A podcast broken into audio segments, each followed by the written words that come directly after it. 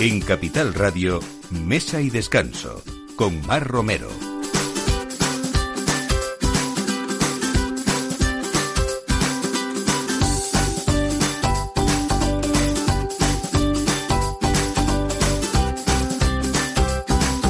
Buenos días, eh, primer domingo de mayo y felicidades a todas las madres eh, y todas esas personas que, que, nos quieren, las abuelas, por supuesto, también, ¿eh?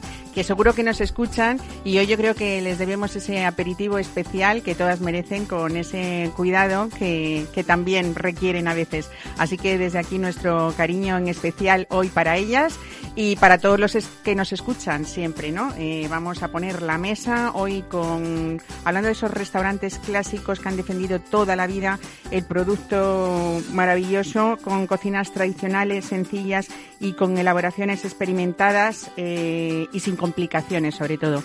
Les hablamos hoy de un restaurante emblemático a las afueras de Madrid, eh, Los Remos, y por supuesto también de esa casa madre que es la trainera desde los años 60, hoy con Miguel García. Eh, vamos a hablar también, ¿saben ustedes lo que es un fino en rama? Pues hoy Marina González nos va a traer esa nueva edición de Tío Pepe en Rama, un vino de elaboración limitada que llega como cada año en la primavera y ya llevan 12 ediciones que el enólogo Antonio Flores ha seleccionado esas botas, esas grandes barriles que así se llaman en Jerez, que plasman en una copa ese carácter y el espíritu de Tío Pepe. Nada, más, nada menos que 178 años de historia para un fino que es mucho más que un vino reconocido y premiado en todo el mundo y además icono vivo de la publicidad y el legado de, de una familia de vino y tenemos muchos planes. Esperamos que muy pronto podamos ir viajando y empezar a salir y después de esos meses de restricciones que hemos tenido con las esperanzas puestas en el fin del estado de la alarma, los hoteles y casas con encanto de Ruralca se preparan para recibir a los viajeros y proponerles sus mejores planes de conexión con la naturaleza. Una de las lecciones aprendidas después de tanto tiempo en casa han sido precisamente, yo creo que mm, la importancia de pasar tiempo en espacios abiertos y naturales, ¿no? Y ese efecto positivo también de la salud física y mental que hace que busquemos otras opciones en el ocio y en nuestros viajes. Así que hoy vamos a tener a Rafael Ansejo, CEO y fundador de, Ruralca, para eso, para conectar con la primavera. Todo esto a partir de ahora con Alberto Coca en la realización y Mar Romero quien les habla. Bienvenidos a Mesa y Descanso.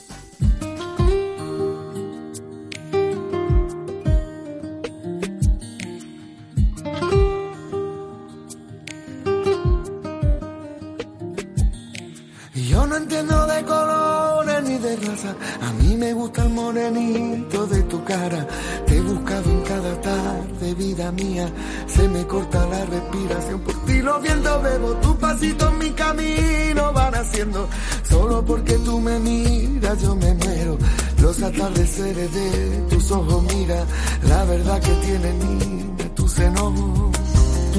Sé que tú a mí me quieres un poco, con tu carita posada en mi hombro. Mira quién canta es la voz de mi alma.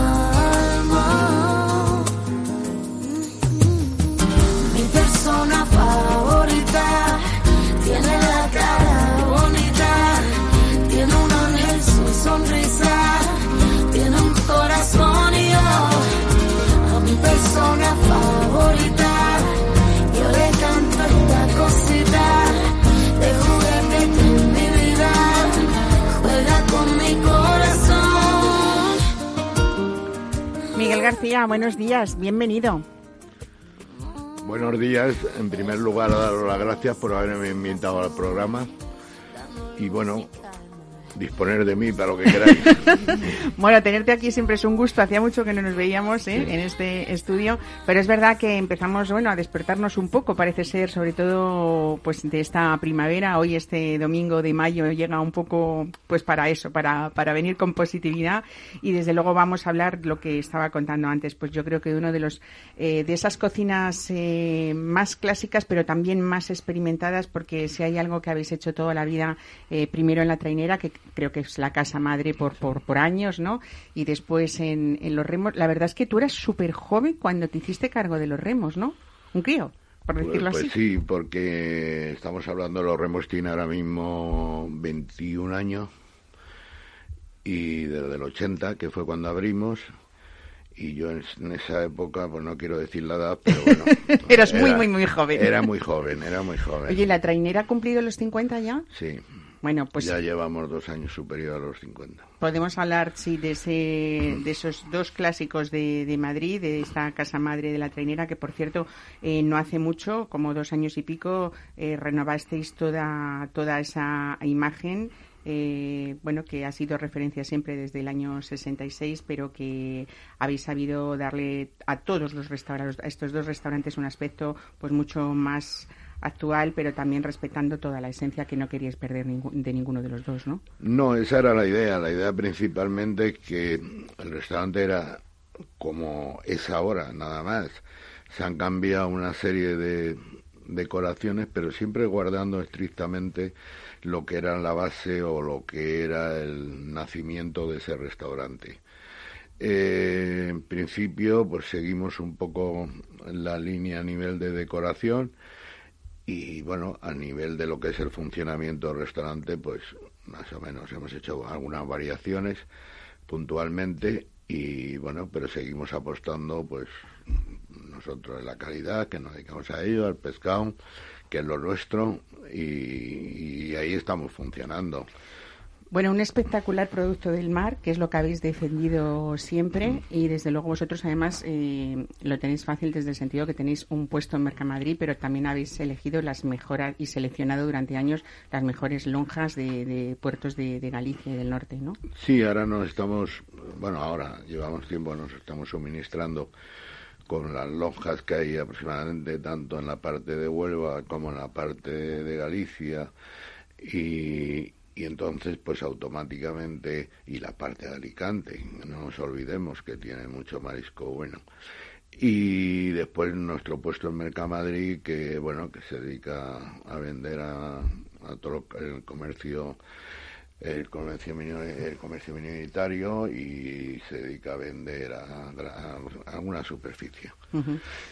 Bueno, tanto Rosa, tu hermana, como tú, es verdad que lo que habéis hecho ha sido mm, querer mantener intactos esos valores del fundador Miguel García Gómez, tu padre, que realmente sigue considerándose como una de las grandes figuras de, de la restauración madrileña eh, yo creo que fue, aparte de esa defensa del producto que estamos hablando, pues un gran investigador de muchas cosas, porque yo creo que muy poca gente, sobre todo en aquella época, hablando de los años 60, en un Madrid que no tiene nada que ver con esto ahora, y sin embargo yo creo que ha sido la persona pues que más ha sabido de angulas en su vida, o, en aquella época de su vida, ¿no? Él era un gran conocedor de ese hábitat del angula y ha sido también una de las mm, eh, eh, reseñas de, de la casa importantes dentro de vuestra carta, ¿no? Sí, él estuvo se fue, yo tendría una edad de seis años, siete años, y se fue a, Marruecos, a la parte de Tánger, a un pueblo que se llama Larache, había un río que se llama Lucus, y ahí estuvo unos años sacando ángulo del río, preparándola, y después la mandaba para Madrid para su venta en las pescaderías que tenía mi abuelo, las Torganas y las Coruñesas. Entonces, pues después se fue hacia la parte de, la desembocadura de arriba de Alicante, Valencia, El Miño, y bueno, pues se pasó mucha vida por ahí, no, nueve o diez años con el producto de la angula, que le encantaba, y, bueno, después de ocho años tenía que saber, me comprende. Y bueno, era su, su, no hobby, porque era su trabajo, pero era una persona que le encantaba moverse, moverse. Bueno, realmente para él era su hobby porque yo creo que supiera vivir sin trabajar hasta sus últimos días, ¿no? Lo hizo mi padre era un esclavo del negocio, del negocio hasta tal punto que nosotros le decíamos, papá, pero bueno, si es que te vas a las nueve y media de la mañana al restaurante y venía al ardor de la mañana y tal, todo el día allí, no, porque no salía. Era su vida como mucho salía al mercado frente a La Paz a hablar con los fruteros, con el pescadero. Entonces era un hombre, pero a él le gustaba, ¿entiendes? Como a la persona que le gusta ir al teatro o al fútbol y tal. Este no, nosotros nunca hemos celebrado un cumpleaños familiar ni hemos comprado nada. Mi pobre madre decía, pero aquí aquí no hay un día de libranza, ¿me comprende? Pero bueno, él disfrutaba con eso y fenomenal. ¿Qué crees, cómo crees que, que personas como, como él, esas eh, figuras importantes de, de la restauración, eh, hubiera vivido hoy en los tiempos de, de, de hostelería con, con esta pandemia? ¿Qué hubiera- Bueno, él hubiera sufrido mucho porque él era una persona que entraba a la hora del servicio, bueno, entraba, estaba en el restaurante a la hora del servicio y empezaba por la mesa 1 a saludar hasta la mesa 72. Él siempre tenía un, lema y me lo contaba y me lo decía y me incluso a mí me lo enseñó y me forzaba.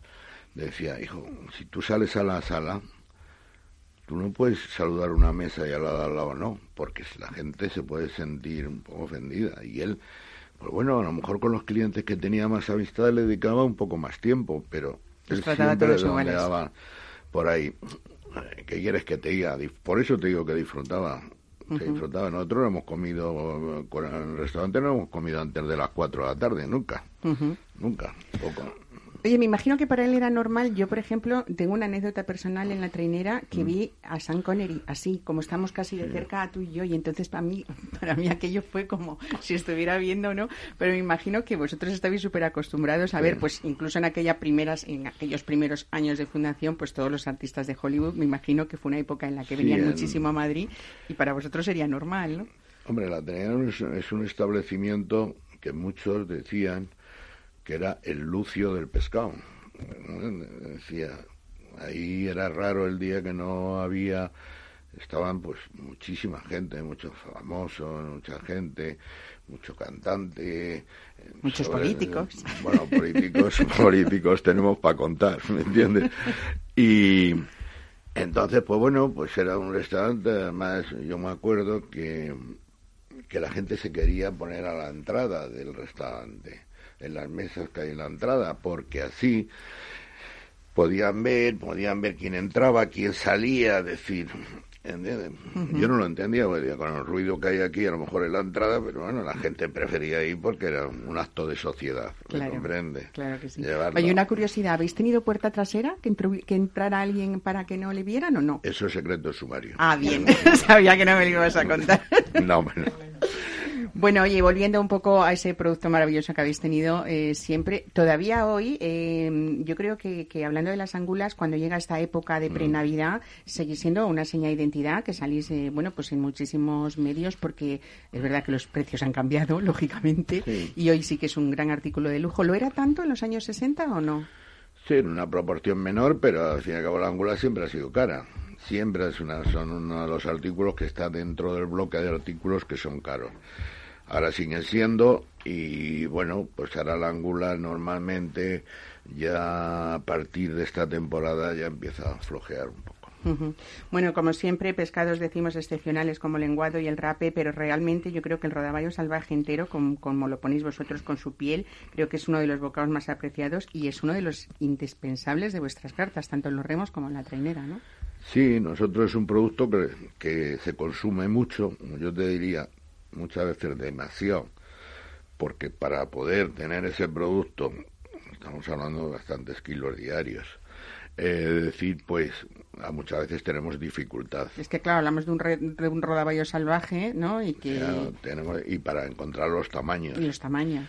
Entonces, pues algunas veces tenemos dificultad. Ujú. Oye, salvo raras excepciones, Miguel, es que todos los pescados, eh, todos los mariscos de, de- de vuestra carta, generalmente los habéis hecho a la plancha. Creo que soy, o sea, tenéis un dominio y vuestros cocineros en- tienen un dominio de la plancha magnífico, que es la manera, eh, pues, pues eso, pues, pues de menos disfrazar el producto, ¿no?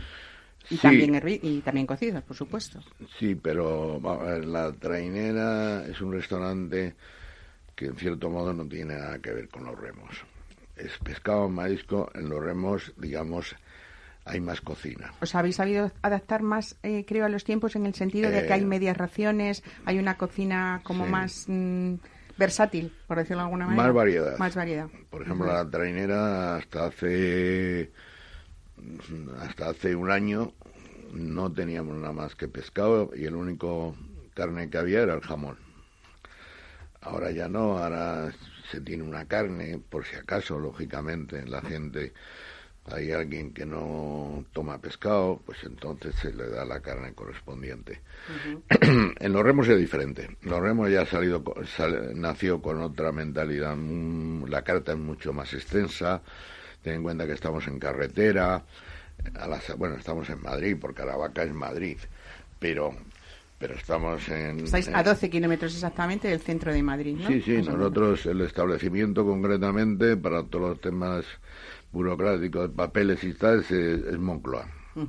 Entonces, eh, la carta es otro tipo. Bueno, ahí podemos encontrar, por ejemplo, esas croquetas cremosas que tenéis de, de marisco, sopas de pescado, la ensaladilla, por ejemplo. A mí me encantan esos buñuelos de bacalao que tenéis también, que están buenísimos, en fin. Eh, yo creo que incluso pues faves con rape podemos encontrar y algunos arroces también, ¿no? Sí, y metemos, pues por ejemplo, ahora mismo en postres, pues estamos metiendo una cosa que está teniendo mucho éxito, que son las de queso.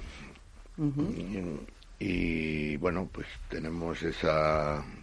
Hay muchas más posibilidades. Ten en cuenta que es un sitio familiar también, y entonces van gente joven, van hijos, que hay que darles un poco el sentido que tienen cuando vas a, comer o a cenar con tus hijos. Bueno, indudablemente es un barrio de lujo rodeado de urbanizaciones que, que estáis de la Florida, eh, pero yo creo que ahora que estábamos comentando que viene ese tiempo en el que todo el mundo ya por el momento que estamos viviendo todo el mundo queremos y solicitamos las terrazas. Es una de las cosas más cotizadas ahora dentro de, todos los sitios que elegimos dentro de, de, la restauración. Pero esa gran terraza que tenéis rodeada de jardín, de grandes árboles y sobre todo yo creo que ver, mm, pues cenar bajo las estrellas, que dais esa posibilidad, o a la luz de la luna es como muy romántico también, ¿no? Sí, bueno, la terraza en estos momentos es es imprescindible. Imagínate en los tiempos de pandemia la terraza y, y después la ventaja que nosotros tenemos allí que si en un momento dado pues viene una tormenta de verano o viene una nube y tal cual nosotros tenemos un sistema que cerramos en dos minutos, tres minutos. es un techo motorizado lo que tenéis, ¿no? Sí, y después tenemos otro al aire libre que hemos puesto ahora que la, espero terminarla para dentro de 20 días o 25 días, que va a ser más informal, no va a ser tan formal como la otra. Y bueno, yo me estoy encontrando, ya llevamos bastante tiempo, nos estamos encontrando que la gente no quiere interiores. Claro, entonces nos vemos abocados a... Gracias a Dios tenemos la Tenéis posibilidad... mucho espacio también en los remos que podéis hacer eso. Tenemos la posibilidad de tenerlo. Si no lo tuviéramos, hay restaurantes en el centro de Madrid, incluso en, nuestro de la trainera, porque no tiene esa posibilidad. Bueno, podemos contar en primicia que la trainera va a tener terraza también esta temporada, ¿no? Bueno, yo te diría que en principio sí va a tener terraza. Tú hasta que no lo ves no lo crees, ¿no? no, no, no, no te hablo por esto, Mar, te hablo por una razón, es decir, eh, una terraza de las que ponemos ahora mismo en la calle ¿qué quiere? Yo no, no es que me guste mucho el tema, porque imagínate, una calle La Gasca, una calle Juan Bravo, como estamos viendo, una Estamos en pleno barrio de Salamanca, pero que es una calle relativamente estrecha, ¿no? Que, que la terraza viene viene en sitios de aparcamiento. Claro, lo que, lo que ha venido, lo que, lo que se está dando ahora mismo, ¿no? Con ese permiso del ayuntamiento de poder aprovechar los espacios, bueno, pues para, para eso, para, para. Sí, eso para. Esa demanda que hay de, de, ¿no? Pero yo lo, yo lo veo por el tráfico, por los, por los coches que están pasando continuamente y están a un metro, metro y medio tuyo, pues tampoco es muy eficiente, porque te estás tragando todo el humo de los coches. Venga, pero bueno hay que hacerlo porque muchas veces pues para raciones, para picar, para tal, para cual, pues la gente sale fuera. Y bueno, pues lo vamos a intentar, ya lo tenemos y creemos que en 25 días podemos funcionar. Bueno, eh, no hemos hablado de la bodega, pero hay como más de 500 referencias en cada uno de los restaurantes. Es algo que tú siempre has querido, aparte de que eh, lo que tú dices, en una gran mayoría es todo pescado, eh, hay también muchas alusiones en tu bodega a, tintos de Ribera, de Rioja, algunos clásicos, pero mucho blanco, por supuesto, ¿no? Rico. Hombre, principalmente nosotros tenemos, en nuestro consumo es un 70% de blancos, 65-70% y lo demás eh, tinto. Entonces, pues bueno, pues nosotros nos movemos ahí, después eso no quita para que tengas eh, que tengas 50.000 referencias que las tienes que tener en un establecimiento, ¿entiendes? Pero vamos. Yo hoy voy a proponer, eh, si me permitís, un maridaje, una armonía, y voy a elegir ese rodaballo salvaje que me parece que es insignia de las dos casas, con un fino en rama. ¿Qué te parece? Bien, ¿Te parece bien? bien, yo concretamente, Si es tío Pepe, ¿te gusta más? bueno, yo con, con González Vías trabajo mucho, mucho, te puedo decir, mucho. Lo sé, lo sé. Lo sabes por Miguel Ángel, ¿entiendes? Y, y con- mira, concretamente eh, tuve la oportunidad, no hace mucho, bueno, sí, hace ya un año, de ir a, a Jerez. Estuve allí en la bodega. Creo que es una de las bodegas más preciosas que hay, no en Jerez, en el mundo, ¿no? No, la bodega y- es preciosa. Me han dicho que han hecho un hotel ahora, o van a hacer un hotel. Eso fue mis últimas noticias.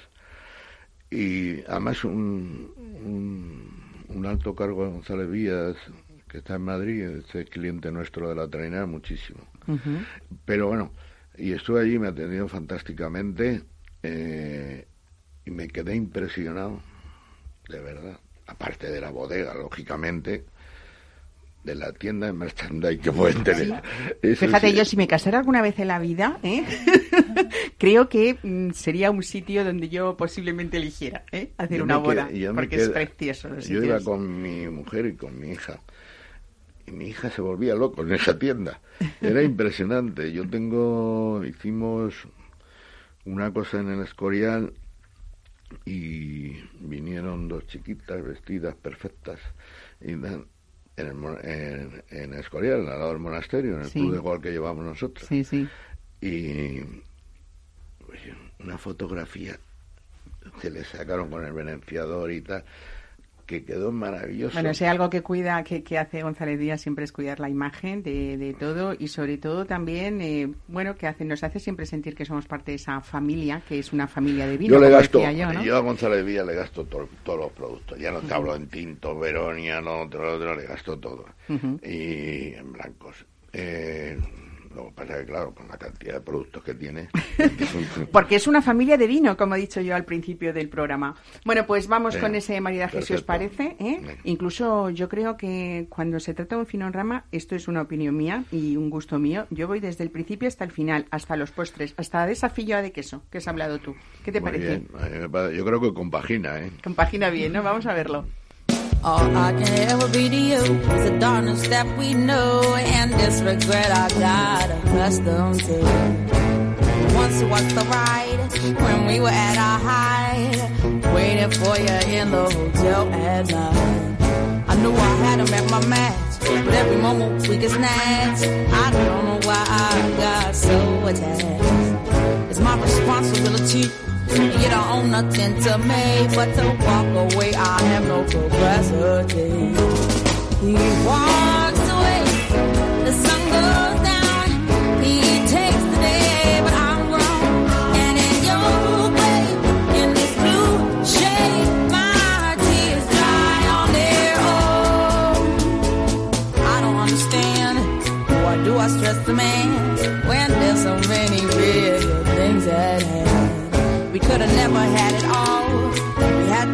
wall. So this is inevitable withdrawal. Even if I stop wanting you, that perspective pushes true. I'll be some next man's other woman, so I Pues eh, de eso hablamos, de un vino de elaboración limitada que llega como cada año en la primavera y en esta primavera ya 12 ediciones de Tío Pepe en Rama. Marina González, enóloga y marketing manager de González Díaz, bienvenida. Qué bien volverte a tener. ¿eh? no sé si habías venido eh, antes de nuestra la horrible pandemia, o... Pues yo creo que muy cerquita Muy que nos confinaran estuvimos, sí, estuvimos a- hablando de un vino, sí. Bueno, hablamos de esta mm, eh, doceava edición que decíamos, donde. Antonio Flores, su enólogo, ha seleccionado esas botas que, que plasman el carácter, el espíritu de Tío Pepe, porque son 178 años de historia de un fino que, que, que, bueno, decía yo al principio en la presentación del programa, reconocido y premiado en todo el mundo, ¿no? Sí, exacto. Son eh, esperamos todos los años con la primavera que estamos esperando que, que brote la viña y es el momento en que, en que nuestro fino tío Pepe está en el momento ideal para, para embotellar este fino en rama. Eh, es un vino, yo creo que, que también muy muy gastronómico, como decíamos, ¿no? Porque cuéntanos, tú como enóloga, es un vino intenso, sápido. mm, ¿Con qué lo tomaríamos? Claro, es un vino que se presta a tomar, bueno, por supuesto con cualquier pescado, marisco y si me apuras alguna carne así con una preparación suavecita de, de la trainera o de los remos. Eh, eh, el- lo bueno que tiene este vino es el, el tío Pepe, es el fino tío Pepe tal y como está en la bota.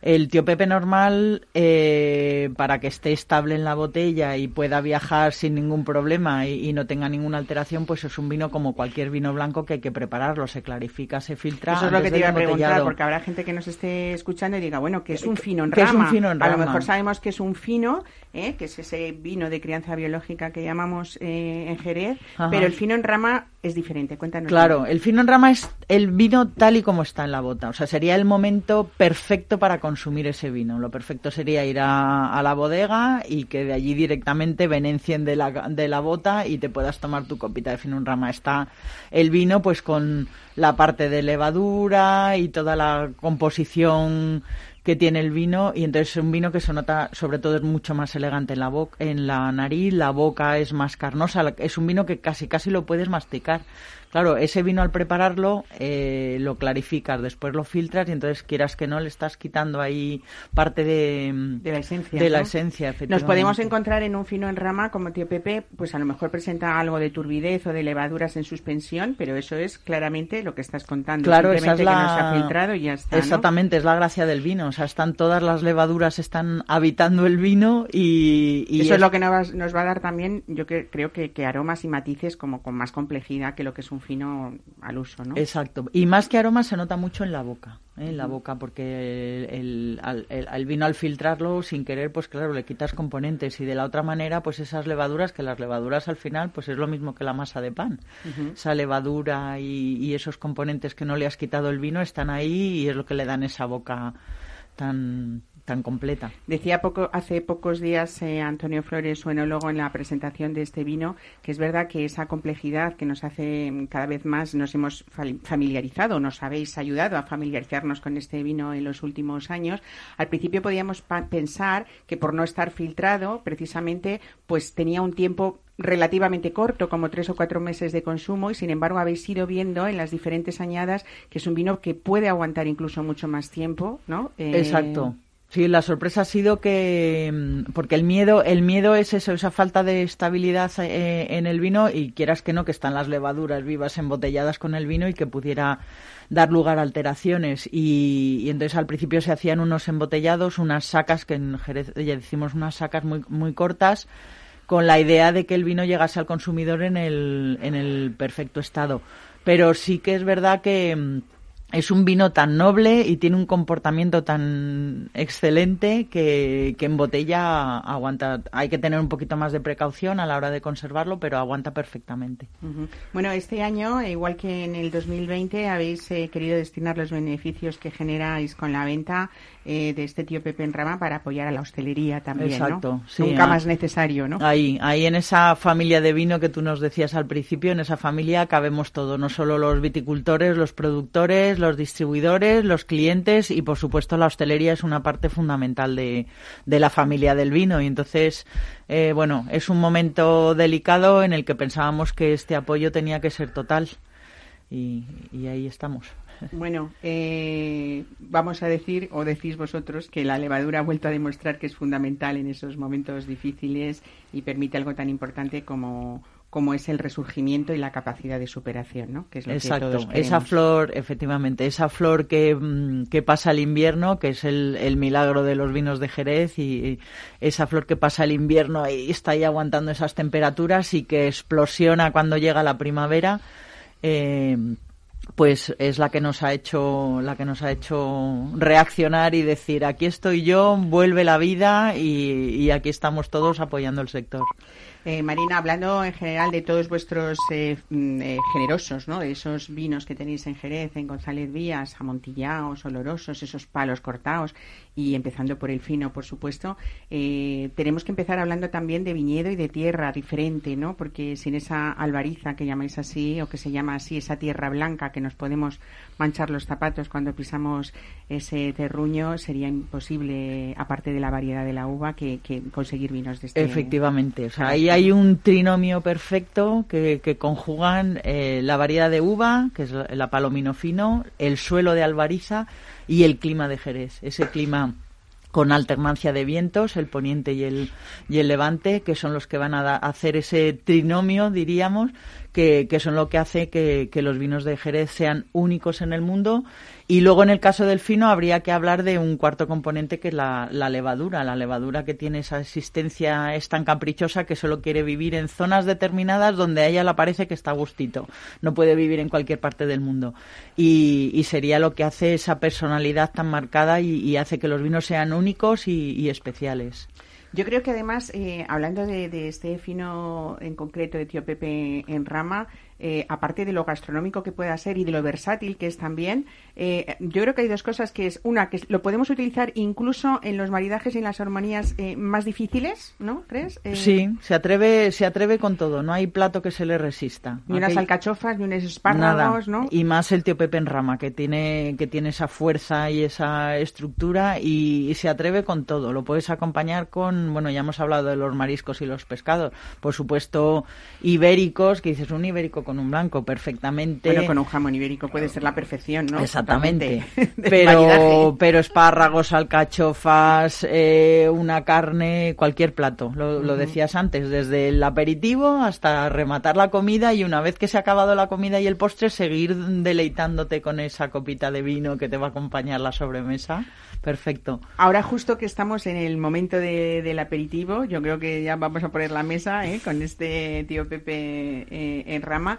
Eh, pero es verdad que, bueno, y que viene el tiempo ya, de, de buen tiempo sobre todo, y casi es cuando más apetece, ¿no? ¿Cómo, no- cómo lo servimos o, o cuál es la manera ideal de, de disfrutarlo? Pues por ser un blanco hay que cuidar la temperatura y que esté fresquito. Pero hay que tener también cuidado porque si enfrías demasiado los vinos blancos, el problema es que eh, impides que de- se desprendan los aromas, entonces se van a quedar los vinos muy cortos. Te pierdes una parte de la cata que es disfrutar de los aromas, de la uva o en nuestro caso la uva, la levadura, el albero, eh, el territorio, este fino en rama. Entonces hay que, tienen que estar fresquitos, ¿eh? tiene que ser pues una temperatura de 9, 10 grados, que esté agradable, fresco, pero no pasarse en, en que esté muy frío, excesivamente frío, porque hay que disfrutar también de los aromas de los vinos. Ujú.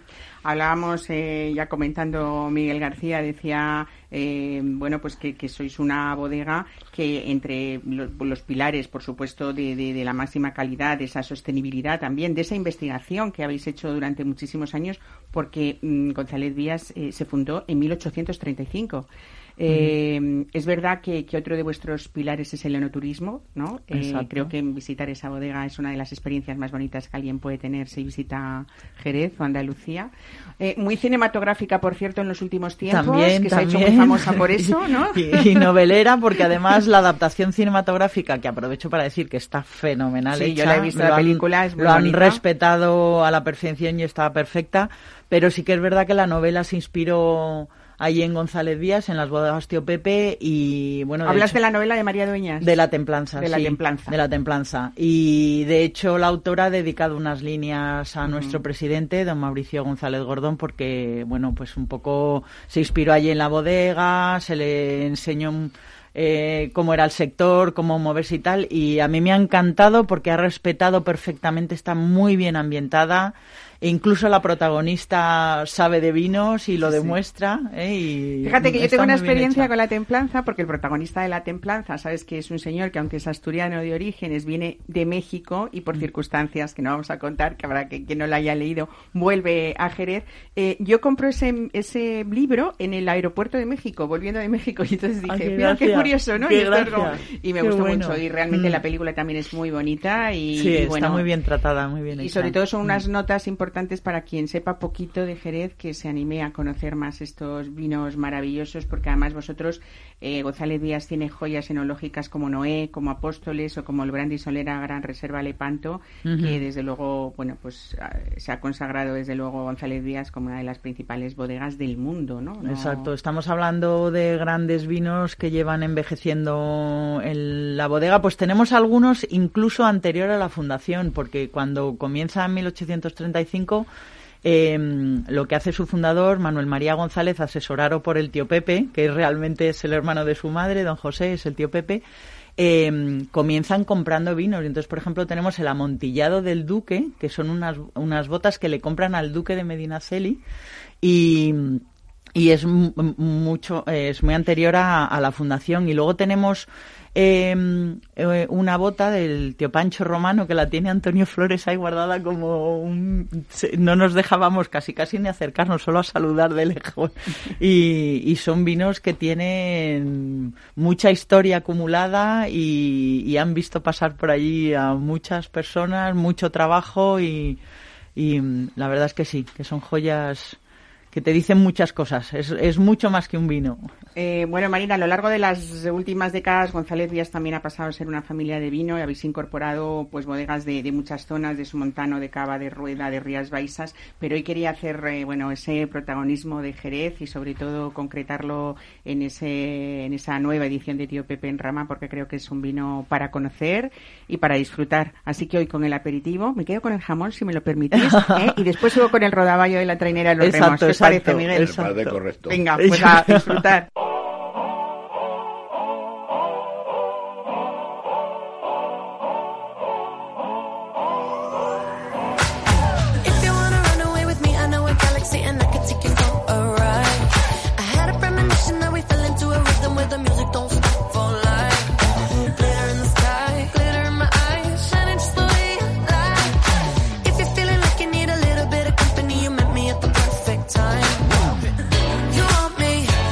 Decíamos que tras meses de restricciones y con la esperanza puestas en el fin de, este estado de alarma, que ya queda muy poquito, los hoteles y casas con encanto de Ruralca se preparan para recibir a los viajeros y proponerles pues buenísimos planes. Eh, para conectar sobre todo con la naturaleza, talleres florales, viñedos volcánicos, senderismo acuático, paseos en burro también y desde luego picnics grumet con las mejores vistas son algunas de estas buenísimas propuestas.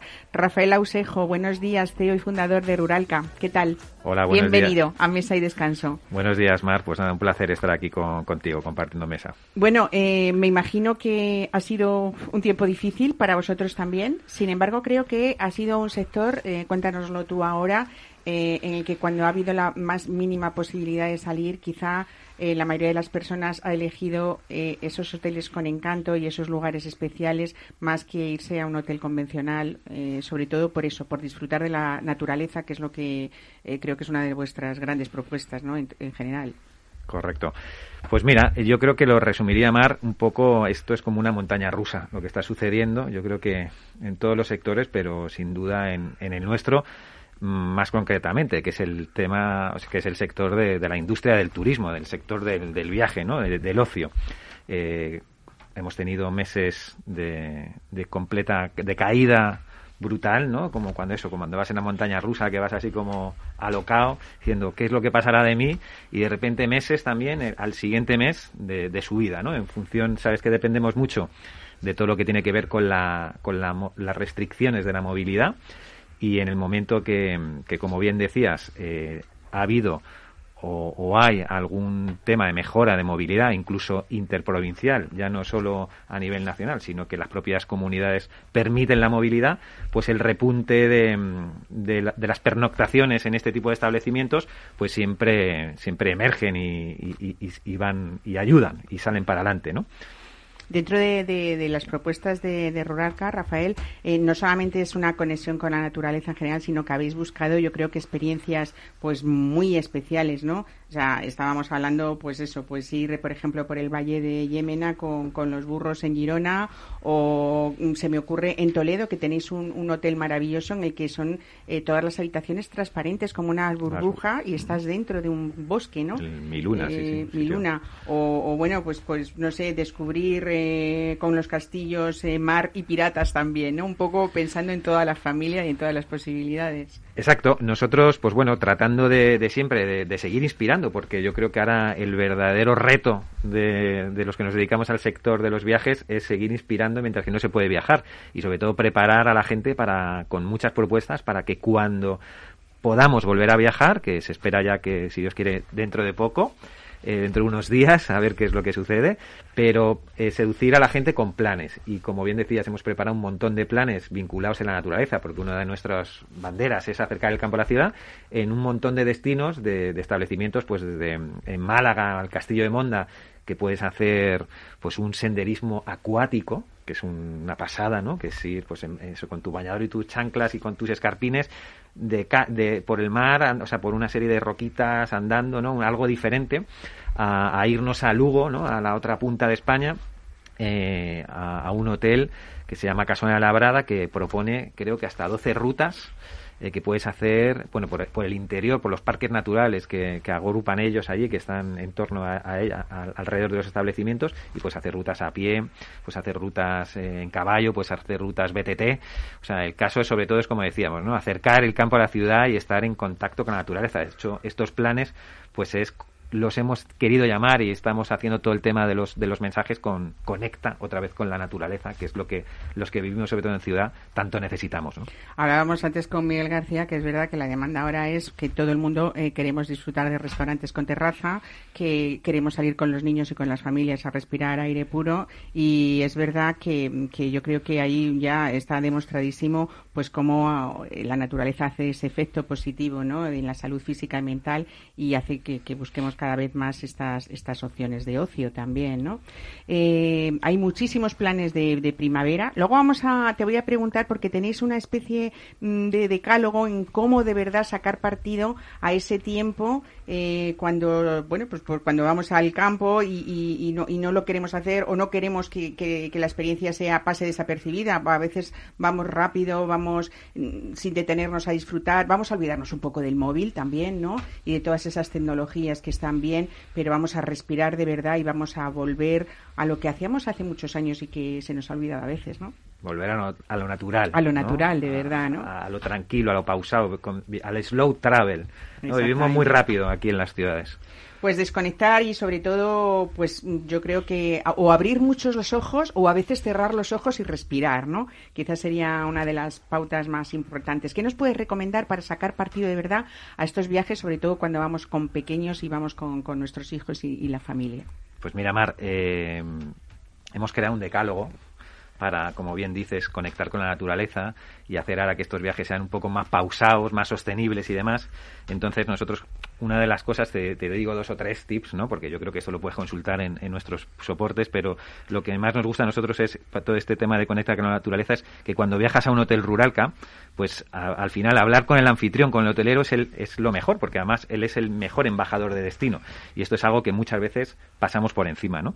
Em, no hay que ir por el campo o por los pueblos igual que vamos por la ciudad, ¿no? Hay que disfrutar un poco de, lo que te brinda la vida y este tipo de entornos, ¿no? Hay que hacer, ir pausado, ¿no? Hay que practicar la respiración, respirar varias veces y decir, ostras, estoy en un entorno realmente natural, no masificado, voy a disfrutar de todo este tipo de cosas, ¿no? Nosotros decimos eso, lo que hablamos, ¿no? De respirar, de cerrar los ojos, de respirar profundamente y dedicar un par de minutos a agradecer que estamos aquí y ahora, ¿no? Eh, ver la flora que encuentras por tus paseos, sobre todo también ayudar a, a preservar todo lo que, lo que nos ofrece el campo y este entorno. ¿no? Así que bueno, todos estos, este y otros muchos, pues eh, los puedes encontrar todos en nuestros canales y soportes. más Tú sabes que este programa es muy gastronómico. Yo me quedo siempre y recuerdo aquellos viajes con nuestros padres cuando íbamos muchos niños en un coche muy pequeño, ¿no? Pero yo siempre recuerdo que, que como decís bien vosotros, no, no hay una ruta que se precie sin un buen tentempié local con productos de la zona Y me acuerdo cuando parábamos toda la familia pues para comprar ese pan del pueblo, esos embutidos caseros, esos quesos artesanos, ahora esa fruta ecológica que cada vez eh, más quiere la gente, ¿no? Y yo creo que también eso es una manera de, pues, de cargar pilas y es una de las recomendaciones que hacéis dentro de ese decálogo, ¿no? Eh, una de las últimas noticias o novedades de Ruralca también, eh, Rafa, ha sido, mm, bueno, pues ese, ese acuerdo con Porsche, con la con, con la firma de, coches de, lujo para electrificar los alojamientos rurales con encanto. Cuéntanos esto. Bueno, pues eso. Eh, sabéis que ahora todos estamos intentando, todas las marcas, trabajar con un propósito y sobre todo trabajar todo lo que es el eje de la sostenibilidad en general, ¿no? Entonces, em, cada vez más en, en, este, en, esta sociedad o en esta industria eh, que nosotros sobre todo acercamos el campo a la ciudad, pues la movilidad también es parte de ella y la movilidad eléctrica es una realidad. Eh, entonces, para intentar que nuestros establecimientos ofrezcan un valor añadido más para poder ir a, ese, a ese espacio, no solo el, estar en ese entorno natural y no masificado, sino ofrecer una serie de servicios que estén adecuados a, las necesidades que tienen los huéspedes hoy en día, pues junto con la marca Porsche lo que hemos hecho ha sido poner una serie de cargadores eléctricos eh, para que cuando los usuarios de, o los clientes puedan ir y quieran ir ya en un coche eléctrico, pues sepan que esto ya están también electrificados y ya el establecimiento en sí mismo les permite esa carga, porque muchas veces antigua, o antiguamente o hace, hasta hace muy poco no podías eh, llegar a estos establecimientos en vehículos eléctricos. Es verdad que la flota de la automoción española cada vez eh, va más por, esta línea y, como no, pues en Ruralca también nos tenemos que, adaptar y, lanzar y por eso hemos hecho este acuerdo de, partnership con, con la marca Porsche para para brindar estas experiencias también a la gente que, quiera viajar con, sus coches eléctricos. Esto es otra de, las sorpresas porque uno, por ejemplo, se va a Guipúzcoa, en vuestro hotel Jesús Coa que tenéis, un caserío vasco del siglo XIV, ¿no? Ahí en pleno geoparque de Zumaya y uno puede pensar que, que en ese rincón del mundo pues no va a poder encontrar, encontrar esta experiencia o este servicio, ¿no? Que, es un poco también ese compromiso con, con sostenibilidad, ¿no? Claro, viajar, viajar en coche eléctrico al final sabes que es no se viaja como teníamos es, es muy slow eh, viajar en coche eléctrico porque tienes que planificarte el viaje porque las autonomías que, que, dan los, los coches pues son todavía eh, muy limitadas. Entonces tiene, necesitas planificar y encontrar ya en, en, esta red de hoteles, en la red de cargadores eléctricos, pues es sin duda un, antes y un después en todo lo que tiene que ver. Y efectivamente, llegar a, a un sitio mm, alejado y eh, en un entorno que, que, costaría llegar de una manera normal y de repente que tengas ahí un punto de electrificación para tu coche, pues es un reclamo alucinante, vamos.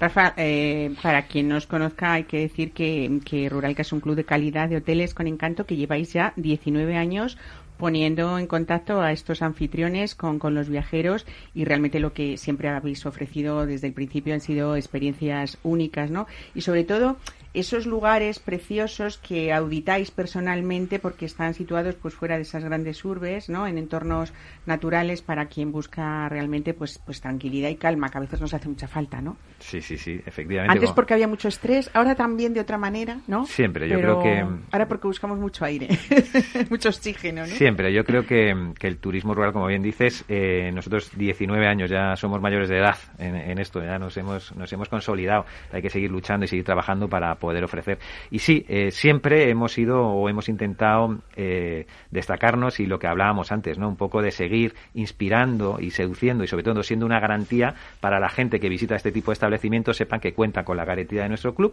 que como comentabas, visitamos personalmente, auditamos personalmente y les controlamos un montón de parámetros desde valores tangibles e intangibles para ver que son realmente merecedores de pertenecer a nuestra marca y sobre todo de brindar experiencias como las que nosotros ofrecemos a, los usuarios que vayan a este tipo de establecimientos. Eh, en esa serie de mm, eh, ofertas que, que o, de cosas eh, especiales que, que, tiene cada uno de esos establecimientos que vosotros auditáis y que reconocéis dentro de ese grupo de Ruralca, mm, ¿cuál es, decir, dónde estaría un poco el, primer punto o los primeros puntos? Aparte de la sostenibilidad, creo que la originalidad cuenta muchísimo, ¿no? Claro, sin duda. Primero, lo que nos, lo, lo que más miramos es que sea un entorno natural. Eh, la sostenibilidad y sobre todo que sea una gestión familiar o pyme. ¿no? y que tenga un número máximo de habitaciones alrededor de 20, ¿no? pues ya sería un número eh, tal. Eh, ¿Por qué? Porque al final, digo lo de, la, lo de la gestión familiar o pyme, porque en este tipo de establecimientos ya no solo encuentras una calidad, sino una cordialidad y una exclusividad que son un poco las banderas de, de nuestra compañía. ¿no? Entonces, el estar en un sitio pequeño en el que te conocen, saben cómo te llamas, lo que te gusta, lo que te gusta, incluso se pueden adelantar preguntándote qué es lo que le puede gustar a tu pareja para que cuando llegues le sorprendas o lo que sea, pues son cosas que esto en un hotel grande no funciona y en cambio en un hotel pequeño sí, ¿no?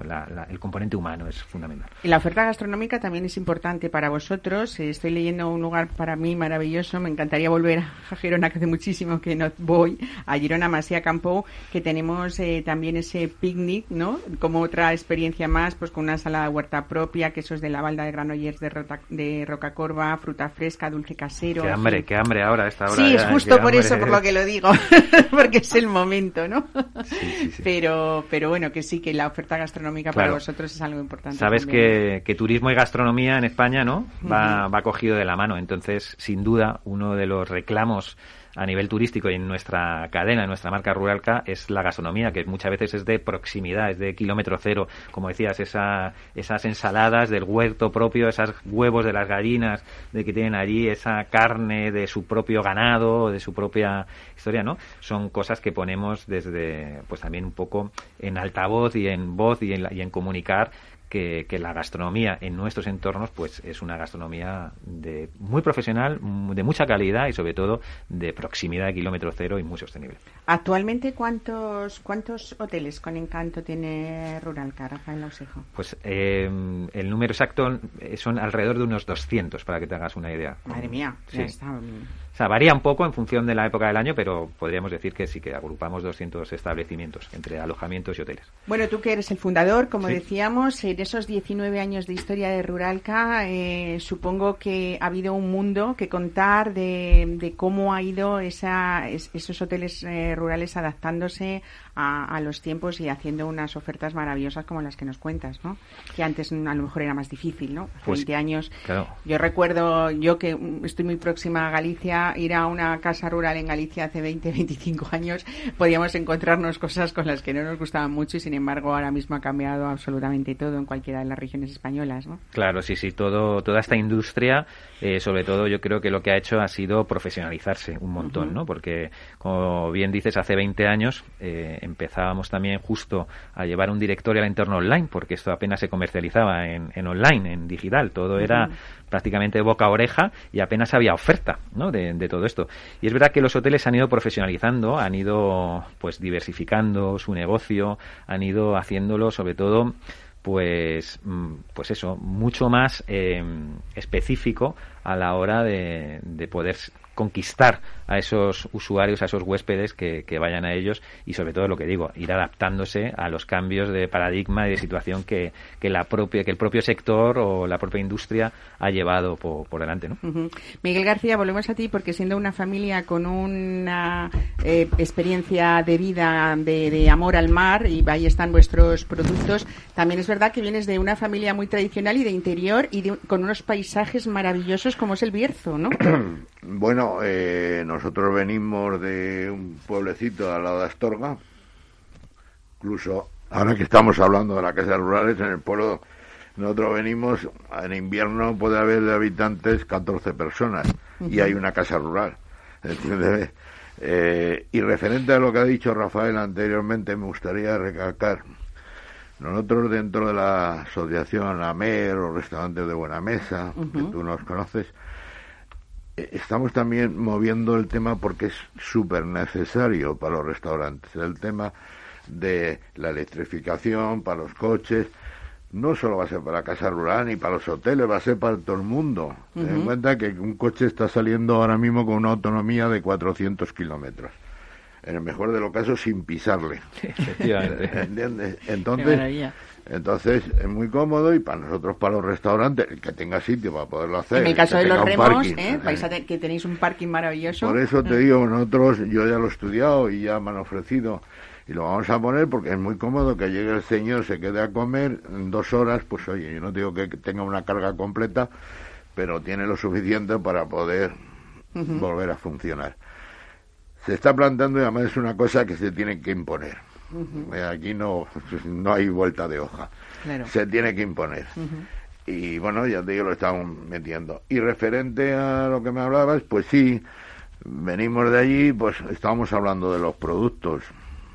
Mira, yo cuando voy al pueblo, pues me gusta comer el chorizo del pueblo, me gusta comer la cecina, me gusta comer y me gusta eh, irme y comer unos huevos fritos con jamón. Te pongo Eso un ejemplo. Una casa rural, hombre, yo no te digo que después tenga otros platos. Sí, de hecho, levantarse en una casa eh, como cualquiera de los hoteles de Rural Car Rafael y hacer esos desayunos maravillosos con esas mermeladas que habrá en muchos lugares, caseras, ¿no? Y como decíamos, esos quesos de producción propia a veces es un poco también, no solamente conectar con la naturaleza, sino enseñarles a nuestros hijos eh, muchas cosas que no ven habitualmente, ¿no? Que no conocen. Claro, o sea, disfrutar, como hablas del desayuno, el, el- el poder, el- el- en un hotel, en un alojamiento, yo creo que lo más importante es dormir bien, ducharte bien y el desayuno, ¿no? El desayuno para mí es desayuno imprescindible. Luego la comida me da igual, ¿no? Ah, bueno, ah, más o menos igual. hacer ese desayuno Pero pausado. buen desayuno tranquilo, ¿no? Que en Madrid o en nuestra casa siempre vamos corriendo. Eso Pero en el hotel además te, o sea, en un establecimiento de estos, como que lo disfrutan más, ¿no? O sea, y Eso saborean más eso, los quesos, las mermeladas, porque además es todo eh, maravilla lo que te ponen encima de la mesa, todo Ajá. artesanal, eh, todo hecho a mano. eh, Supongo que, que en ese buen número que, que has comentado de, de hoteles que pertenecen a, a Ruralca, hay de todo tipo, me refiero, hablando económicamente, también pues habrá un montón de opciones para todos los públicos, ¿no? Sí, sí, sí, es verdad que la horquilla eh, que nosotros tocamos, tanto a, a nivel de target, de perfil de usuarios, es muy amplia y a nivel económico, pues también, ¿no? O sea, el, el establecimiento hay hoteles más baratos, dependiendo también las zonas y las temporadas, y hoteles un poco más con, con dinero, o sea, con costes un poco más elevados. Bueno, pues viene el tiempo de esperanza, nos queda muy poco para levantar ese estado de alarma y una vez más, eh, gracias a los dos, Miguel García, gracias, Gracias. que es un lujo tenerte y hacía mucho que no te teníamos, espero que vuelvas más a Es menudo. un lujo para ¿eh? mí tenerte a ti. y Rafael Ausejo, gracias también por traernos, bueno, pues ese respiro, ¿no? Y esos aires de, de naturaleza.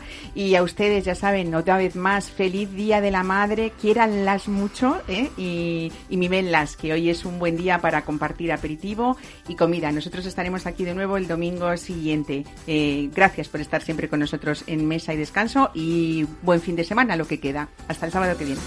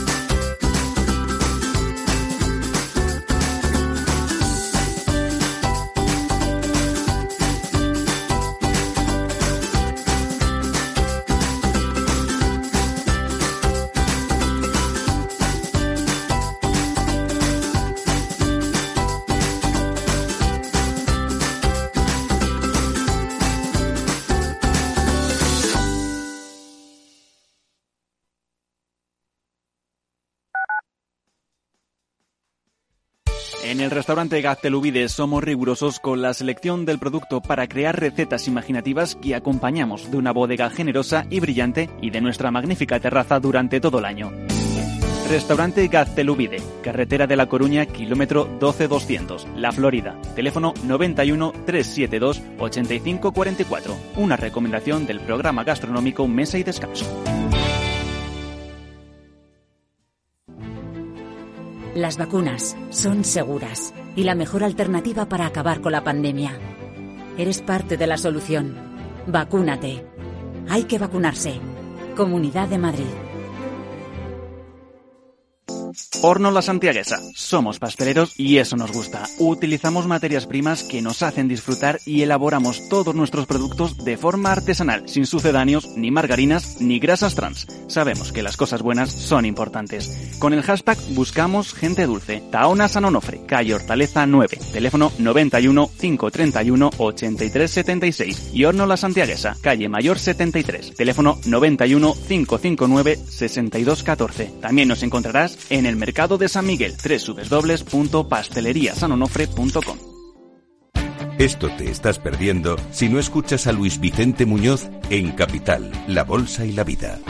Genaro García, CEO de GoWex. No estoy justificando la decisión, no estoy quejándome de aquello, no, estoy asumiendo todo. Estoy yendo y encarando la prisión porque considero que es lo que me merezco después de haber incumplido la ley. Pero por supuesto, también soy un hombre libre y puedo emprender de nuevo. No te confundas. Capital, La Bolsa y la Vida con Luis Vicente Muñoz, el original.